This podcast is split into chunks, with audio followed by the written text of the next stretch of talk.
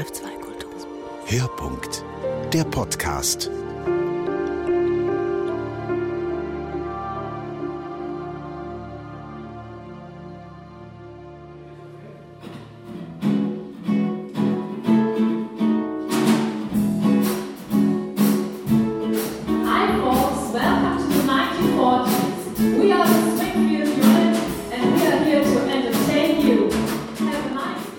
Stefanie Weber.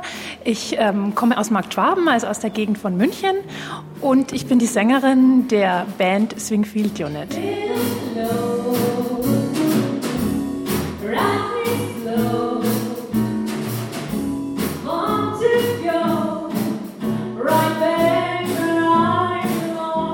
Wir machen Swing aus den 30er bis 40er Jahren, speziell bis 1945, weil wir ähm, eine Reenactment-Band sind. Also wir stellen eine Infanterieband dar, der US Army im Zweiten Weltkrieg. Um genau zu sein, die 16. Infanterieband, die gab es tatsächlich damals. Es gab solche Infanteriebands auch in kleiner Formation und die haben eben hinter der Front gespielt für die US-Soldaten zur Unterhaltung, zur Ablenkung. Genau. Und das stellen wir dar.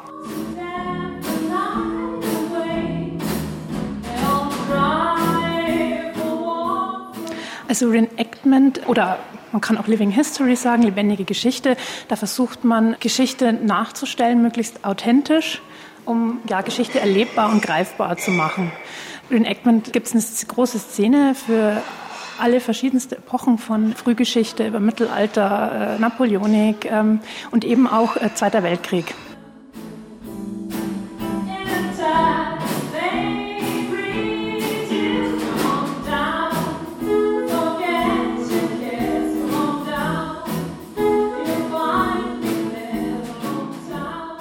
Ich habe Originalkleidung an aus der Zeit. Ich mache mir die Haare im 40er Jahre Stil. Ich schmink mich dementsprechend, also dass das halt alles stimmig ist und passt. Und meine Bandmitglieder, die haben eben Uniformen an für, von dieser Infanterieband.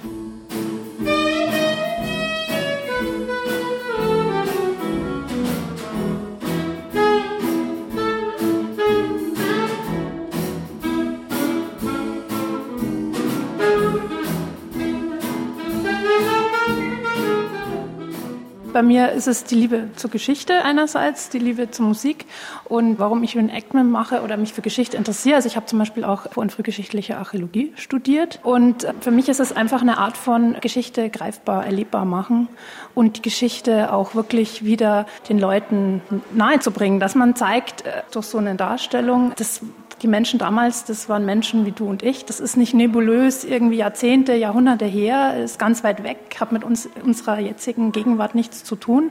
Das macht für Kinder, für Erwachsene oft sehr viel greifbarer, wenn die Dinge anfassen können, Gegenstände, Ausrüstungsgegenstände aus der Zeit. Sie können so in, die Zeit einen kurzen Moment eintauchen und das macht vielleicht auch das Verständnis für unsere Vorfahren ein bisschen einfacher.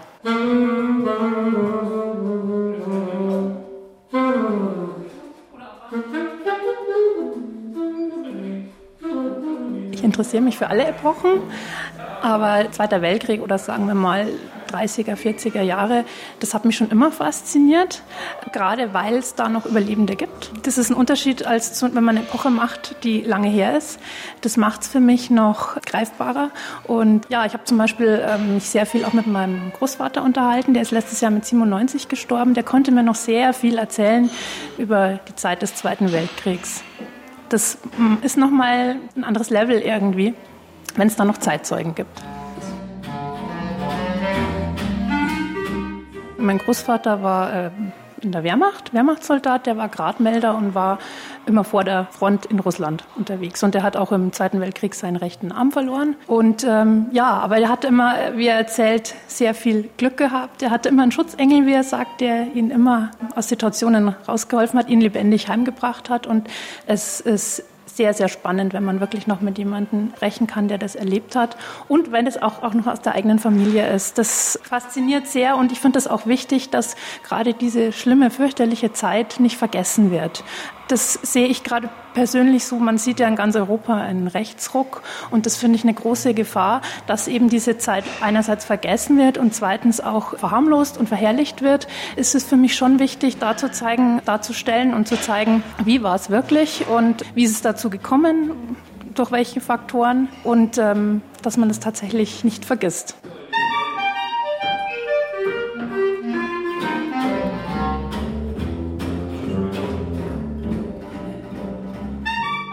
Ich gebe zu, dass das die Gefahr ist, gerade bei der Darstellung aus dieser Zeit, dass man eben verharmlost, verniedlicht. Wir achten eigentlich, oder ist zumindest unser Anspruch, dass wir es eben nicht verherrlichen. Wir sind ja auch auf Reenactment-Veranstaltungen, zum Beispiel in Freilichtmuseen unterwegs. Also wir haben immer jedes Jahr eine Veranstaltung, entweder im Freilichtmuseum Wackershofen oder im Freilichtmuseum Gottersdorf, wo eben auch viele Besucher kommen, wo die Szenerie ist, ein Teil stellt die Besatzer dar, die US-Armee, und die anderen stellen deutsche Dorfbewohner dar. Das ist eine sehr intensive Darstellung auch, weil man rutscht da wirklich selber, weil man bewohnt ja auch das Dorf so in diese Zeit ein und Besucher fragen da sehr viel. Dann kann man dann auch viel erklären den Leuten. Also das ist wichtig.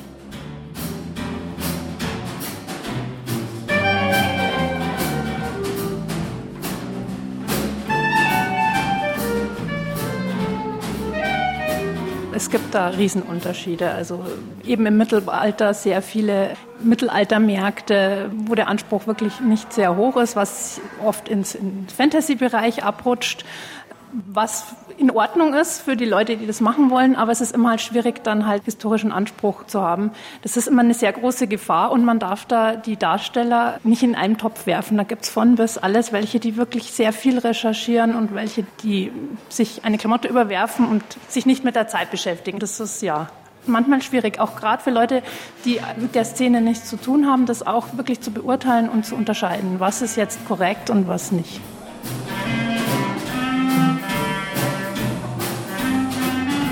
Das Wissen, das haben wir und meine Bandmitglieder schon viele Jahre, zumindest drei davon, die sind schon seit sehr vielen Jahren in der Zweiten Weltkriegsszene, aber US-Darstellung möchte ich betonen, sehr viele Jahre unterwegs und haben natürlich über die Jahre äh, ihres Wissen angesammelt, natürlich auch durch Recherche.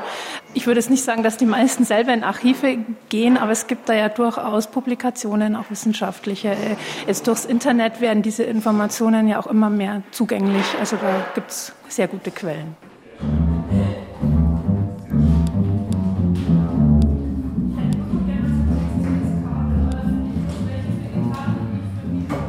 Bei meinen Bandmitgliedern und mir ist es halt speziell so, dass sich das wirklich zufällig getroffen hat, dass diese historische Darstellung machen und gleichzeitig Musiker sind. Das ist natürlich spezielle Kombi, die wir jetzt hier haben, die es auch nicht einfach macht, neue Musiker für uns zu gewinnen, weil entweder es sind Jazzmusiker, sehr gute Jazzmusiker, die in der Jazzszene unterwegs sind, oder sie machen eben historische Darstellungen, also Reenactment in der Zeit. Aber dass beide Punkte auf eine Person treffen und die auch Lust haben, das zu verbinden, das ist manchmal schwierig.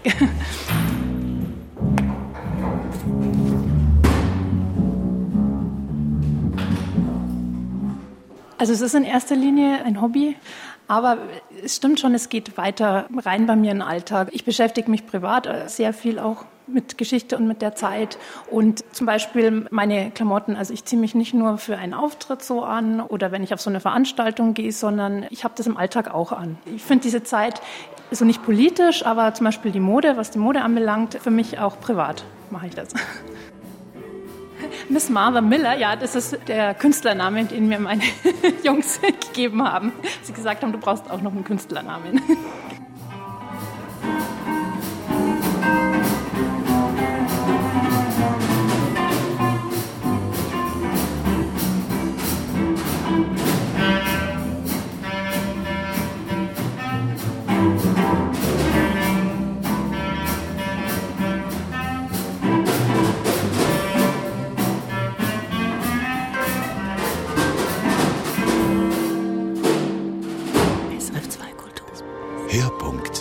Der Podcast.